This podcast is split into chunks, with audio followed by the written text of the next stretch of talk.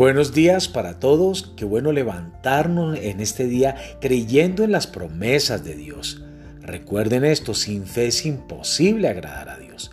Pero cuando tenemos fe, Dios se manifiesta de una manera sobrenatural. La semilla de hoy se titula La semilla de la fe.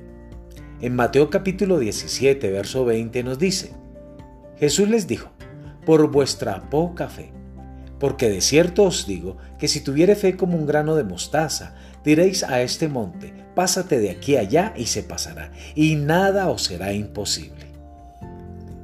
Una vez alguien dijo que la razón por la cual yo vivía como lo hago es porque tengo una fe especial. Eso en realidad no es cierto. Yo no tengo una fe especial. Dios me ha dado la misma medida de fe que le ha dado a usted y a todo creyente.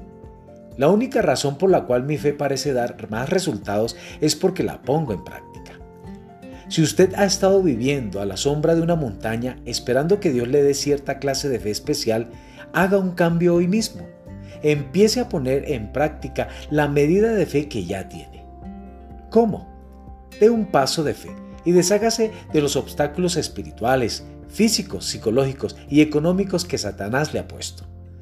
Romanos capítulo 12, verso 3 dice que Dios repartió la medida de fe a cada uno. Créalo, dé ese paso de fe y diga, Padre Celestial, te doy gracias porque por la fe en Jesucristo me has hecho partícipe de tu naturaleza divina y tu Espíritu Santo. Estoy muy agradecido por la medida de fe que me ha sido dada como creyente. Hoy tomo la decisión de dar un paso de fe y de ponerla en práctica en mis circunstancias. Me comprometo a vivir según la fe que mueve montañas, pues sé que sin fe es imposible agradarte. Eso lo dice Hebreos capítulo 11, verso 6.